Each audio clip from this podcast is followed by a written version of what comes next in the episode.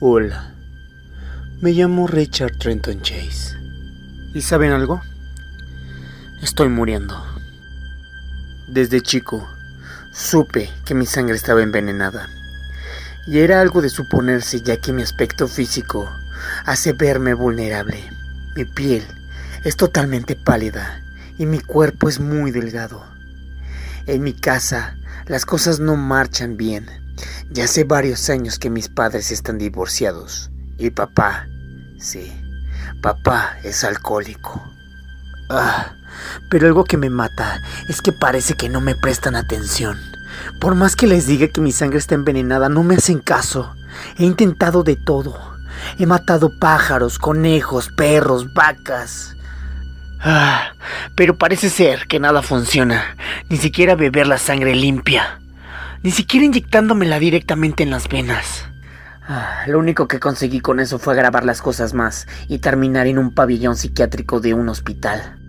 Las enfermeras ahí me trataban bastante raro. Muchas de ellas se escandalizaban porque ah, tenía algunas cuantas palomas desmembradas.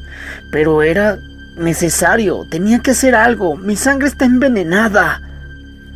Pero al poco tiempo los médicos me declararon lo suficientemente sano para reintegrarme en la sociedad. Se dieron cuenta que mi problema no es psicológico, tiene que ver con mi sangre. Háganme caso, mi sangre está envenenada.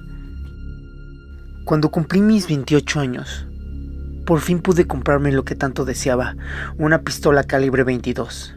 Fue ahí cuando conocí al ingeniero Ambrose Griffin, Recuerdo que tenía, no sé, 49, 50, incluso hasta 51 años, no sé muy bien. Lo único que sé que era padre de dos hijos. Ah. Pero una vez lo vi tan jovial, tan lleno de vida. Quería ser como él, quería tener su sangre, quería sentir que no estaba envenenado por dentro. Entonces tomé mi pistola calibre 22 y le empecé a disparar desde la ventana pero a quien sí recuerdo era Teresa, Teresa Tali. Teresa tenía alrededor de tres meses de embarazo y una Navidad ella salió para tirar la basura. Yo me le acerqué y la sorprendí. Y de pronto, no sé, le disparé en un par de ocasiones. Una de las balas atravesó la palma de su mano y la otra su cráneo. La arrastré directamente a su casa. La subí a su habitación y abrí directamente sus entrañas. Empecé a esparcir algunas cuantas intentando llenarme un poco de su sangre. Ah, yo sabía que ella tenía una mejor sangre. Yo lo veía, yo lo veía, yo lo veía. Yo veía que ella podría ayudarme. Pero no, no, no funcionó. Mi sangre seguía estando podrida. Ah, pero cuatro días después de haber tenido ese atentado con la señora Tallinn. Entré a una casa, ni siquiera sabía de quién era. Solo sé que me encontré una señora más o menos de veintitantos años de edad y un pequeño niño de más o menos seis, siete años. Y otro pequeño niño de 22 meses de edad, no sé, muy pequeño. A los tres los maté a tiros. ¡Ah! Y ni uno de ellos tenía la mejor sangre. Ninguno de ellos me pudo proporcionar una sangre completamente limpia.